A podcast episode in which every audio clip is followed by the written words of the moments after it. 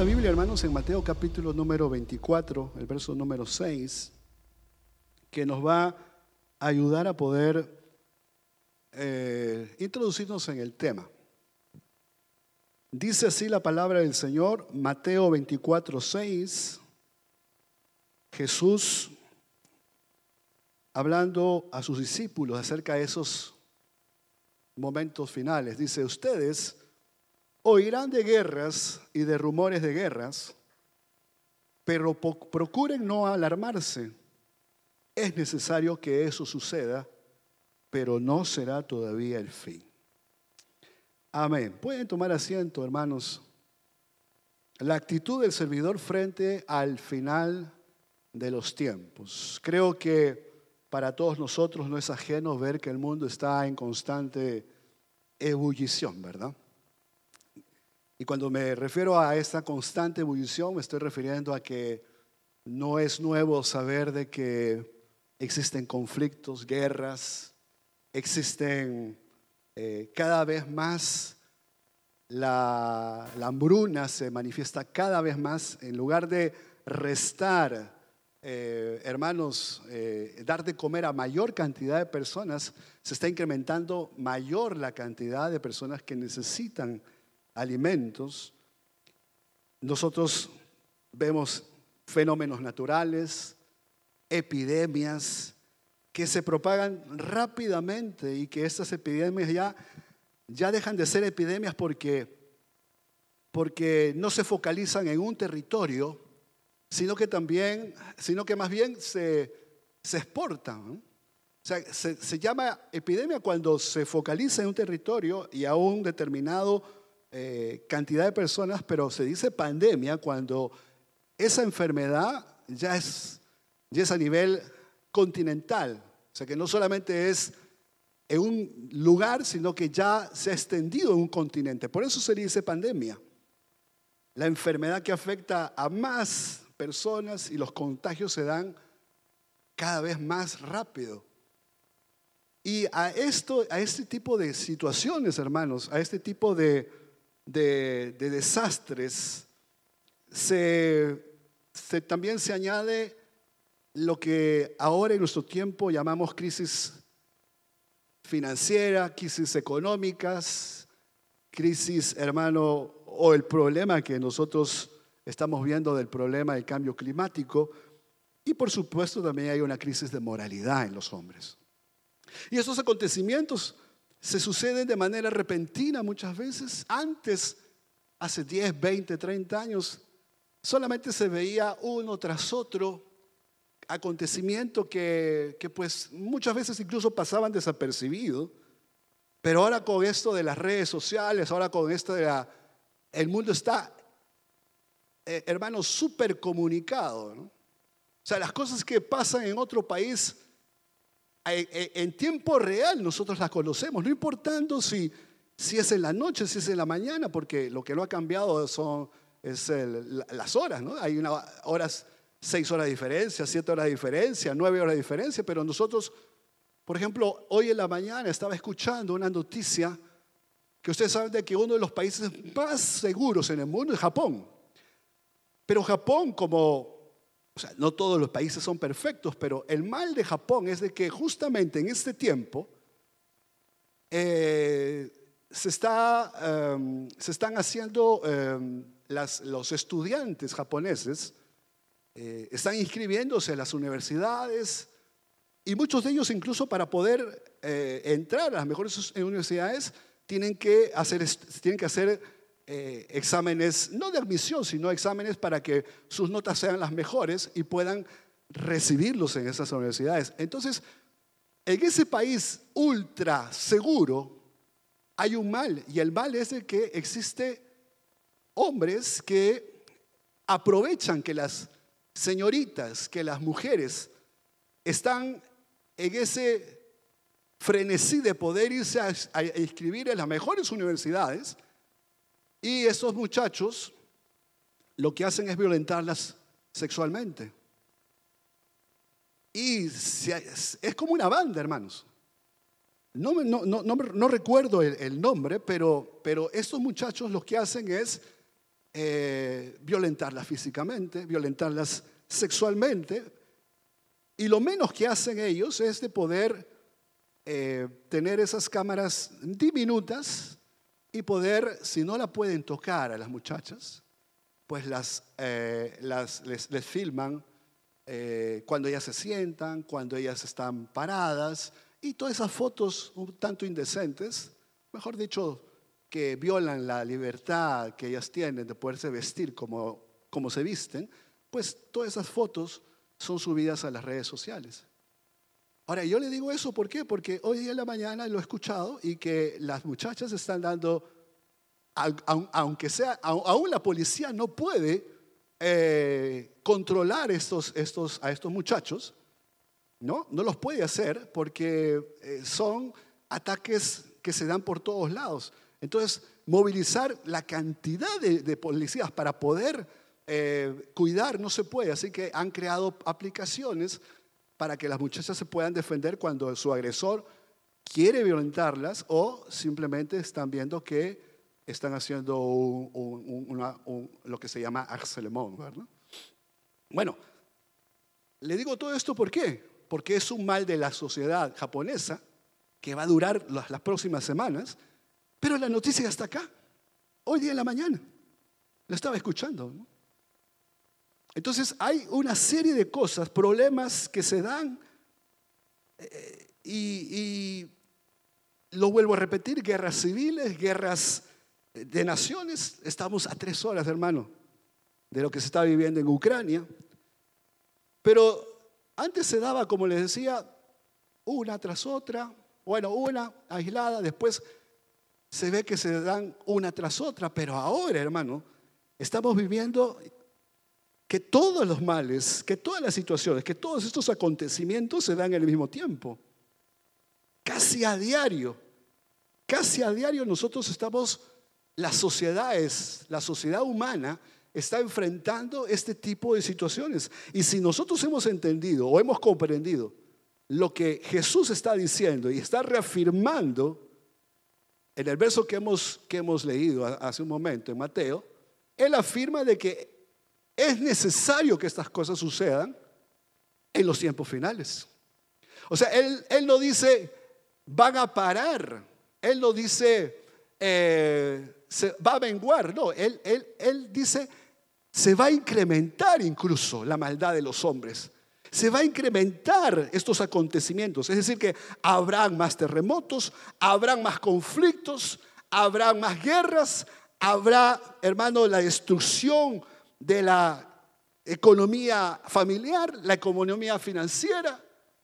E, e, existirán todos estos problemas. El cambio climático, a pesar de que los científicos nos han dado una buena noticia, es que la capa de ozono se está recuperando, porque hace unos años atrás esta noticia es desde que yo todavía vivía en Perú, hace más de 30 años. Sabía que había un forado en, la capa de ozono. ¿Y la capa de ozono qué quiere decir? Que es una capa que nos protege contra los rayos del sol. Porque si la capa de ozono no estaría, entonces muchos de nosotros moriríamos quemados, hermano. O nos afectaría mucho. Pero se está recuperando, dice, ¿no? Se está recuperando. Pero la recuperación total se va a dar, se va de acá a 30 años, en donde ya por, por lo menos se está recuperando. Pero pero sin embargo, hermanos, hay situaciones que vemos diariamente acontecimientos y Jesús, nuevamente lo digo, dice que es necesario que esto suceda, pero dice, pero todavía no es el fin. Y si nosotros le preguntamos a los demás apóstoles de Jesús, ¿qué, qué características ellos veían en esos tiempos finales que, que hermano, los tiempos finales no, no se refieren solamente a los tiempos que que estamos acá, ¿verdad? Que casi dos mil años desde que Pablo escribió sus primeras cartas, o que Pedro eh, comenzó a predicar, o que Santiago, que era el hermano del Señor, em, eh, pues comenzó también a ser un líder y un apóstol en la iglesia de Jerusalén. Ellos también como que decían que en los tiempos finales sucederán tales cosas. ¿Y qué es lo que, por ejemplo, Pablo decía o se refería a los últimos días. Dice él, si usted me, me acompaña en la lectura, 1 Timoteo capítulo, capítulo 4, el verso número 1, El apóstol Pablo, hablando de los tiempos finales, él dice que el Espíritu dice claramente en los últimos tiempos que algunos, dice, abandonarán de la fe. O sea, no solamente él dice que él se refería a los tiempos finales probablemente 10 o 15 años después eh, en vida. O sea, él, veía que los tiempos finales o los últimos tiempos para Pablo se iban a dar 20 años después de que, de que, él, de que él había dicho esto. Pero él dice que en esos últimos días, el tiempo, o mejor dicho, muchos abandonarán su fe. En los últimos tiempos abandonarán la fe para seguir a inspiraciones engañosas y doctrinas diabólicas. En 2 de Timoteo, por favor, lean conmigo, el capítulo 3, el verso 1 al 5, dice, siempre Pablo, hablando de los últimos días, dice, ahora bien, tenga en cuenta, le dice a Timoteo, que en los últimos días vendrán tiempos difíciles. Y en griego, hermanos, este difíciles, la palabra difícil es, eh, es, es, es tiene otra connotación mucho más fuerte. Dice tiempos feroces. La gente estará llena de egoísmo y avaricia. Serán jactanciosos, arrogantes, blasfemos, desobedientes a los padres, ingratos, impíos, insensibles, implacables, calumniadores, libertinos, despiadados, enemigos de todo lo bueno, traicioneros, impetuosos, vanidosos y más amigos del placer que de Dios. aparentarán ser piadosos, pero por su conducta desmentirán el poder de la piedad. Y le dice, con esa gente, amado Timoteo, ni te metas. Eso es lo que dice Pablo acerca de los últimos tiempos. Pero ¿qué decía el apóstol Pedro cuando él definía los últimos tiempos para él? Vamos a la palabra del Señor, segunda de Pedro, una vez más, capítulo 3, desde el verso 3 al 4. ¿Qué llamaba él los últimos tiempos? Dice, dice Pedro, ante todo, deben saber que en los últimos tiempos o los últimos días vendrá gente burlona que, siguiendo sus malos deseos, se mofará. ¿Qué hubo de esa promesa de su venida? O sea, para él, los últimos tiempos define que habrá gente burlona que pondrá en duda el regreso de Cristo por segunda vez. Y eso es muy importante, hermanos, porque Usted sabe que el mundo no se acaba porque Rusia está amenazando con la bomba nuclear.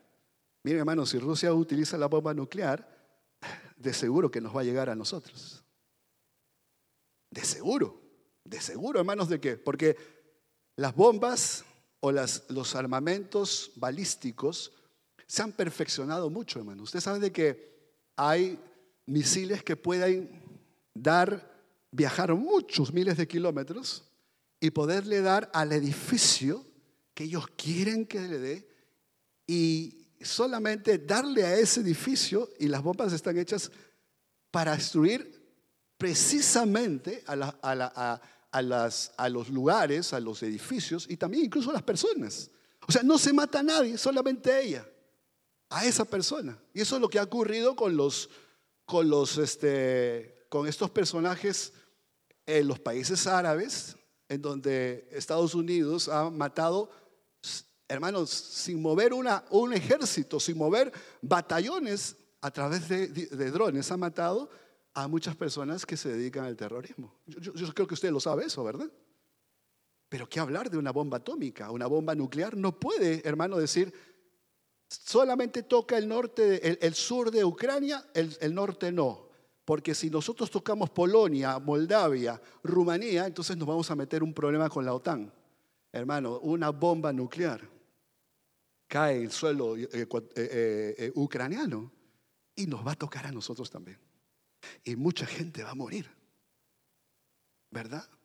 Pero bueno, en todo caso, regresando a lo que acabamos de decir, hermanos, para Pedro dice de que los últimos tiempos para él era que había gente que se burlaba les burlaba, ¿por qué? Porque ellos sabían de que los, la iglesia en el inicio Era una iglesia, hermano, que no se quedaba callada. Era una iglesia que predicaba el Evangelio. Es una iglesia que predicaba Cristo Jesús. Era una iglesia que decía, Jesús viene por segunda vez, una vez más por nosotros. Hermano, pero si Jesús solamente había pasado, ¿qué? 5, 10 años o 15 o 20 y ellos ya estaban esperando la venida del Señor y había gente que se burlaba. ¿Y cuando dicen ustedes que ha de venir? Se burlaba. Y parece ser que eso también es una burla actual de nosotros, que nosotros vemos, porque hay gente que también no cree, no cree que Jesús viene por segunda vez. Lo más triste es que incluso en la iglesia, esa, ese advenimiento celestial del Hijo de Dios también está en tela de juicio. Mira, hermanos, Santiago, ¿qué es lo que él refería a los, a los últimos días?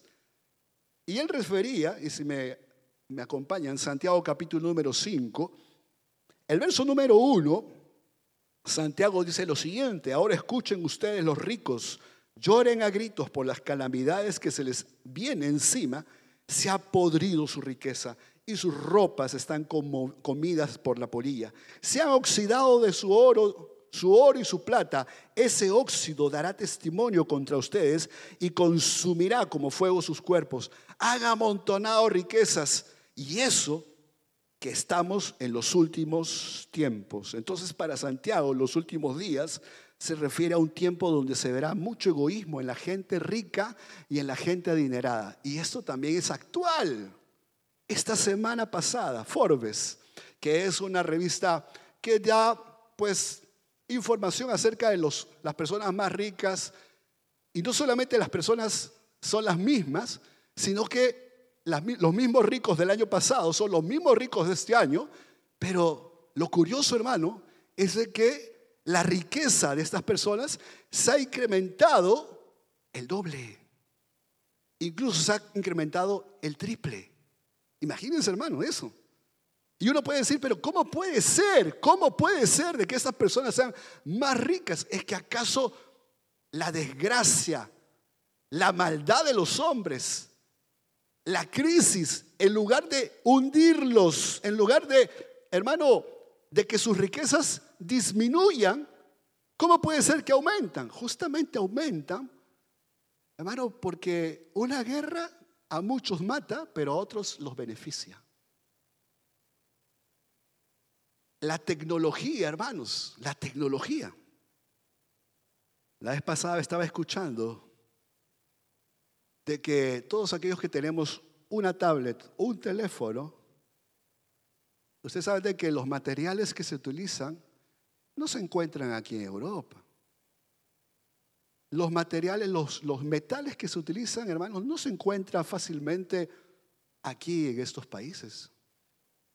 Todo eso viene de países, hermanos, en donde abundan esos minerales, probablemente en su país y el mío. Pero ¿quiénes son los que los sacan? ¿Quiénes son los que los extraen? Los extraen niños, los extraen muchachas, los extraen jóvenes, que los explotan, hermano. Para poder sacar el mineral, para poder sacar las materias primas, hermano, que no solamente es los teléfonos, los, tablets, los ordenadores, sino que también la misma ropa que nosotros vestimos. Todo eso no se hace aquí, no se hace en Europa, muy poco se hace. Si se hace muy poco. Aquí lo que hacen simplemente llega y les ponen la etiqueta. La etiqueta por la cual nosotros pagamos. Porque pensamos de que esa ropa, esos vestidos, esos artículos que tenemos, pues tienen una gran tecnología. Sí, lo tienen. Pero hermano, viene de, de haber sido hecho por personas que no han tenido, hermano, las ventajas que nosotros tenemos, no tienen las ventajas que nosotros tenemos como personas que viven en las sociedades occidentales. Nosotros tenemos muchas ventajas, pero ellos no la tienen. Nosotros si nos quedamos sin trabajo, hermanos, ahí, está el chômage, ¿verdad? Ahí está la seguridad social, ahí está, ahí está la CPAS. Cuando esas personas, hermanos, no pueden por enfermedad, ¿sabe lo que hacen? Los quitan y ponen a otros. Y esos los quitan simplemente y ahí que se salen. Y ahí que vean cómo salen adelante. Claro, las cosas que nosotros, por las cuales que pagamos, ¿sabe cuál es su costo real? Hermano, es, es hermano 10, 15, 20 veces menos a lo que nosotros pagamos. Y claro, estas personas que tienen mucho dinero se han vuelto mucho más ricas por eso. Solamente un dato les quiero dar, y eso es lo que más me llamó la atención y se lo compartí a mi esposa esta semana. Yo no sé si usted lo ha escuchado en la radio, pero dice que de toda la riqueza del mundo, hermanos, toda la riqueza del mundo, que, que no sé cuántos miles de millones de euros habrá, el 1% tiene la cuarta parte de la riqueza del mundo. El 1%. Y como buen elev, o como buen alumno, Bélgica también no está lejos, porque el 1% de la riqueza belga, o mejor dicho, la tercera parte de la riqueza belga la tiene el 1%. O sea que nosotros, todos nosotros, vivimos con las tres cuartas partes, porque el 1% recae sobre la gente rica y se hacen más ricos. Yo no tengo mal de que una persona tenga dinero, hermano. Pero cuando uno lee lo que dice acá Santiago, has amontonado riquezas y eso que estamos en los últimos tiempos, tus riquezas, tu comida, todo eso, tú lo consigues explotando a los demás.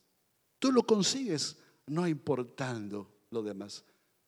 Es una cuestión que ustedes saben aquí en Bélgica, en los supermercados Carrefour, que son, eh, son franchisés de una sociedad que se llama Mesdag, en este momento ellos han cambiado, ¿verdad? Yo hablo algo local. Han cambiado de dueños, ahora son Intermarché, pero ellos han entrado los nuevos dueños y les han dicho, bueno, aquí las cosas se han cambiado y ustedes saben que los, aquí en Bélgica tienen buenos sindicatos. Los sindicatos son buenos. Es, un país pequeño, pequeño, pero peleón. Y los sindicatos han puesto el grito en el cielo, pero los dueños de Intermarché, que son franceses, han dicho, bueno, todos aquellos que se quieran quedar van a tener que reducir su tercera parte de su salario. Si no, no hay problema. Pasamos dos, dos años más, lanzamos el, eh, este, esta, esta, ley Renault, que es de, una de licenciar colectivamente a mucha gente. ¿Y sabe cuánta gente sabe de, de, hermano? No de chômage, es, es, un, es, un, es un despido seco. Hay mucha gente que pierde su trabajo. Lo que, lo que acontecía en macro, por ejemplo, que ya no hay macro, ¿verdad? Ustedes saben que ya no hay macro. ¿Usted sabe dónde, dónde toda esa gente, dónde se ha ido, hermano? Entonces lo que Pablo, Pedro y Santiago dicen de los últimos tiempos es como que esas cosas, hermano, de lo, que ellos se refieren, como que nosotros también lo vivimos, ¿verdad? Como que nosotros también lo vivimos. Joshua ha dicho hace un momento, mire cuántas sillas hay vacías. Y yo creo, hermanos, de que es un reto para nosotros como iglesia de poder evangelizar y traer más vidas al Señor y el Señor las va a llenar. Es verdad, es verdad eso. ¿Cuántos creen eso, hermano? Pero también es verdad que muchos de entre nosotros han perdido la fe. Es verdad que muchos han menguado en su fe, en su confianza. Hay muchos, como son tiempos difíciles, han renunciado a la fe. Y uno puede decir, bueno, hermano, lo que pasa es de que hay situaciones tan difíciles que ha pasado el hermano o la hermana. Hay situaciones, hay situaciones que, sí, pero dice la Biblia. Eso es lo que dice Pablo. Y dice que serán momentos difíciles. Él lo decía en su tiempo. Es que no son momentos difíciles ahora, hermanos. Es que no lo son. Es que no hay gente impía, ingratos. Es que se ve cada día más que los hijos son, hermanos, no, son desagradecidos con sus padres.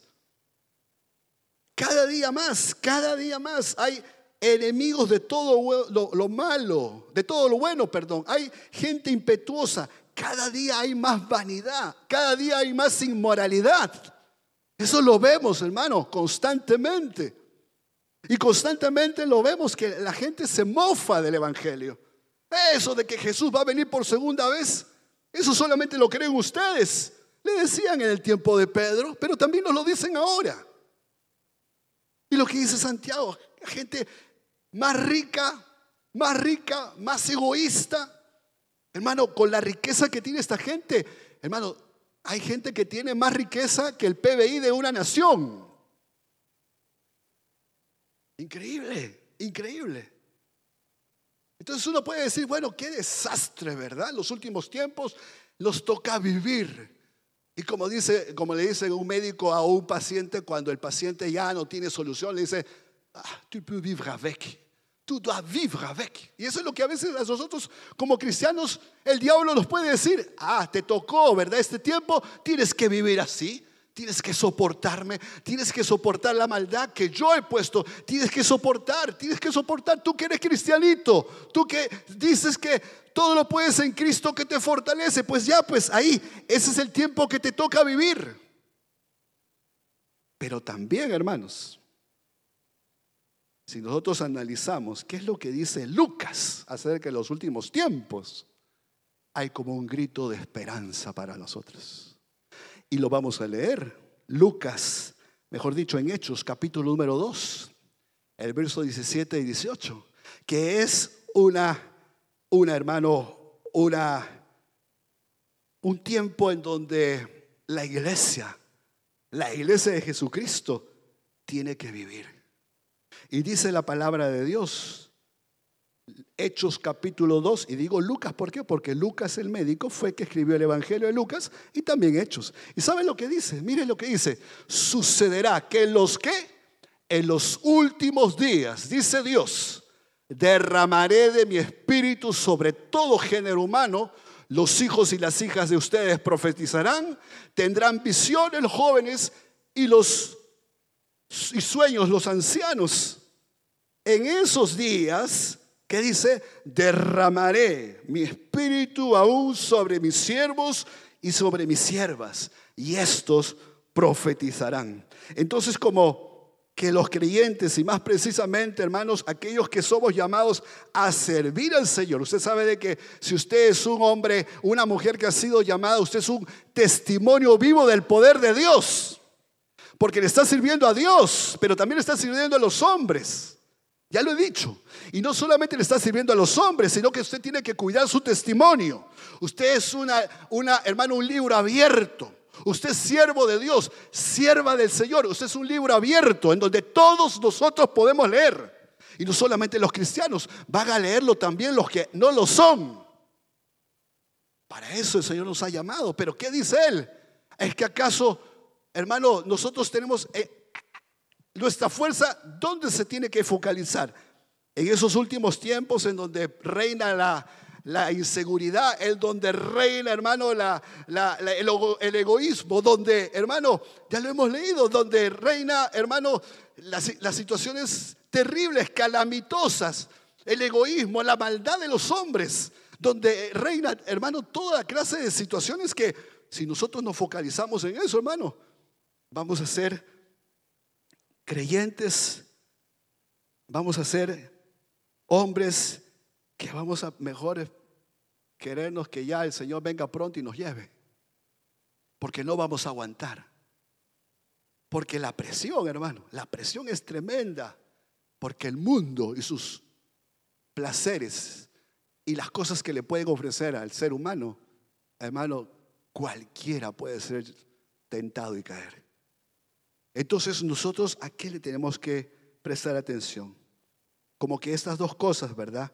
Son antagónicas. Como que un tiempo difícil, feroz, peligroso, donde la fe es abandonada, donde los hombres aman las riquezas terrenales más que las celestiales, hermanos, donde hay burladores. ¿Es que le tenemos que hacer caso a eso o le tenemos que hacer caso a ese tiempo donde el poder de Dios se va a manifestar sobre el género humano en la persona del Espíritu? Santo.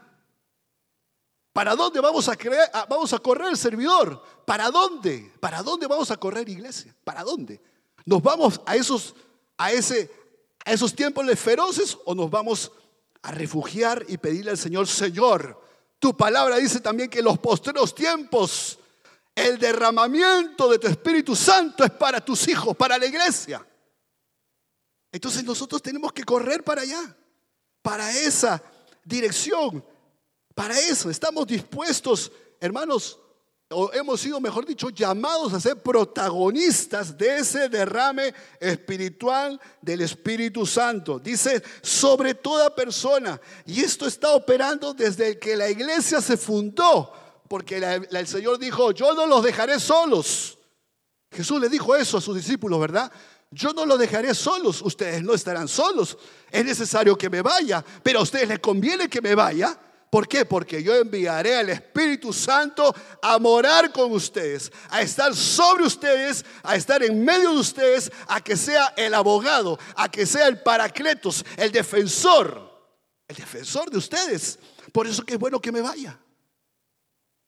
Hermanos, estamos en un tiempo, un tiempo de gracia, un tiempo de misericordia, un tiempo en donde, hermano, la salvación que Dios otorga, hermano, es como que, mire, aunque usted no lo crea, hermano, aunque usted, aunque nosotros digamos, es que cada día es más duro, es más duro compartir la palabra, es cada día es más duro que el corazón de los hombres se, se, doblegue ante la palabra de Dios. Mire, no, hermano, no es duro. Lo que quiere Dios es de que nosotros hablemos y Él hará el, el resto.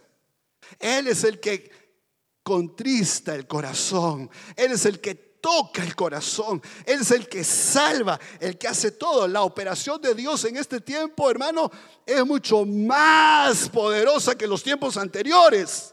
Porque dice en los postreros días. Y estamos en los postreros días. Y muchas personas todavía necesitan un poder, el poder transformador que ilumina el corazón y la mente de todos ellos.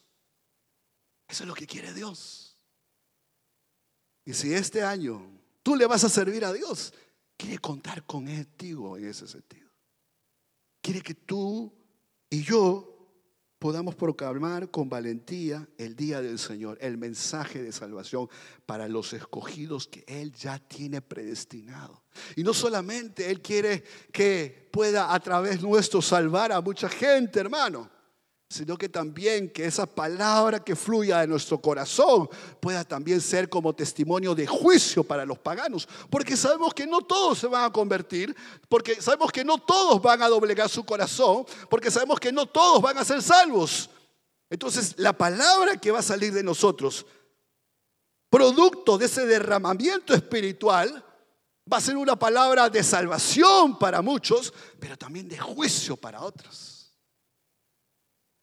Entonces, hermanos, y con esto concluyo, porque no nos vamos a, porque quiero que antes de hacer el, nombramiento de los servidores, queremos que todos aquellos que le van a servir al Señor pasen aquí adelante y vamos a estar orando un momento con la iglesia. Pero quiero decir, hermanos, que como servidores y como aquellos que no le van a servir todavía este año al Señor, quiero decirles a todos ustedes, hermanos, de que el Señor nos ha llamado a vivir en su gracia, a vivir y anhelar momentos de visitación de la parte del Espíritu Santo, porque el Espíritu Santo quiere, hermano, siempre estar con nosotros.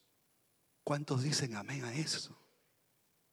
El Espíritu Santo quiere moverse en tu vida quiere moverse en tu familia, quiere moverse en ese problema que tú tienes con tu esposo, con tu esposa, quiere conquistar el corazón de tus hijos, quiere conquistar tu hogar, quiere que tú en tu hogar sea una casa de oración. Hermano, Él quiere sanarte, Él quiere liberarte, Él quiere, hermano, conquistar cada día más tu corazón. Pero tú tienes que correr hacia dirección. Que es verdad, no puedes, no puedes vivir en negligencia de las cosas que están pasando a tu alrededor. En el mundo están pasando cosas. En el mundo, en el mundo dice Jesús, encontrarás aflicción, pero no te preocupes. Yo he vencido al mundo y tú también lo vas a vencer. No te metas con el mundo, no estés participando de las cosas del mundo. Tú tienes que salvar ese mundo, pero esa salvación te la voy a otorgar yo. Yo voy a fluir por medio de ti para salvar al mundo pero soy yo, ven a mí. El Señor nos llama a, venir a Él. Si el servicio que le vamos a dar este año al Señor, hermano, tiene que ser el mejor, 11 sobre 10, tenemos que vivir con Él. Tenemos que anhelar su visitación. Tenemos que pedirle a Dios experimentar su poder en nuestras vidas cada día, diariamente, en comunión constante con Él y que nuestros cultos públicos se manifiesten, hermanos, sanidades, prodigios, milagros, porque no ha cambiado. Dios es el mismo. Es el mismo. Entonces, ¿cuál es el problema? Dios no. El problema somos nosotros. El problema es dónde estamos corriendo. Nos vamos, hermano, ay, ay, sí, las cosas están acabando, hermano. Qué tragedia, me he quedado sin trabajo. Mire, hermano, si se ha quedado sin trabajo, ya sabe por qué, ¿verdad? Porque estamos en los últimos días. Pero si nosotros le decimos, Dios mío, ayúdame, yo, yo confío en ti, yo confío en tus promesas. Tú has dicho de que tú vas a cuidarme, tú has dicho que tú me vas a alimentar, tú has dicho que tú me vas a dar un sueño agradable, porque tú lo has dicho, porque yo soy la niña de tus ojos. Mira hermano, las aves del cielo, mira hermano, ellas no trabajan, dice la Biblia, no tienen, hermano, no trabajan, pero se visten de los mejores colores, que tienen sus plumajes. No trabajan para comer, pero todas las aves tienen que comer. Y ustedes, hombres y mujeres, servidores y no servidores de poca fe, Dios nos va, hermano, a alimentar, nos va a dar lo necesario, nos va a dar lo necesario. Entonces Dios quiere que en este lugar, hermano, hay gente que se tenga que salvar. Dios quiere sanar a los enfermos que haya milagros, hermano. Que pueda impactar. Estamos en los últimos tiempos. Estamos en los últimos tiempos. Entonces, hermanos, seamos fuertes. Seamos creyentes fuertes, valientes. Si miramos al mundo, vamos a ser creyentes temerosos. Si participamos de las cosas del mundo, vamos a ser creyentes pusilánimes, dudosos. Y hacia allá el mundo nos quiere llevar, ya lo he dicho. Viviremos derrotados, viviremos fracturados emocionalmente. Y estaremos viviendo solamente por nuestros intereses personales antes que por los intereses del Evangelio. Yo no quiero vivir para el mundo. ¿Usted quiere vivir para el mundo? ¿Usted quiere ser mundano, hermano? ¿Usted quiere? Uno dice, uy, hermano, me está, uf, me está agrediendo. No, no le estoy agrediendo. Lo que le estoy diciendo es, o los metemos realmente con el Señor, o anhelamos realmente ese derramamiento del poder del Espíritu Santo, o hermano, estamos en el otro bando. Entonces hoy es el día en donde nosotros le vamos a decir al Señor, Señor, que tu derramamiento se dé entonces en esta iglesia y en mi vida. Que vivamos momentos colectivos. Joshua tuvo razón poderoso el, miércoles.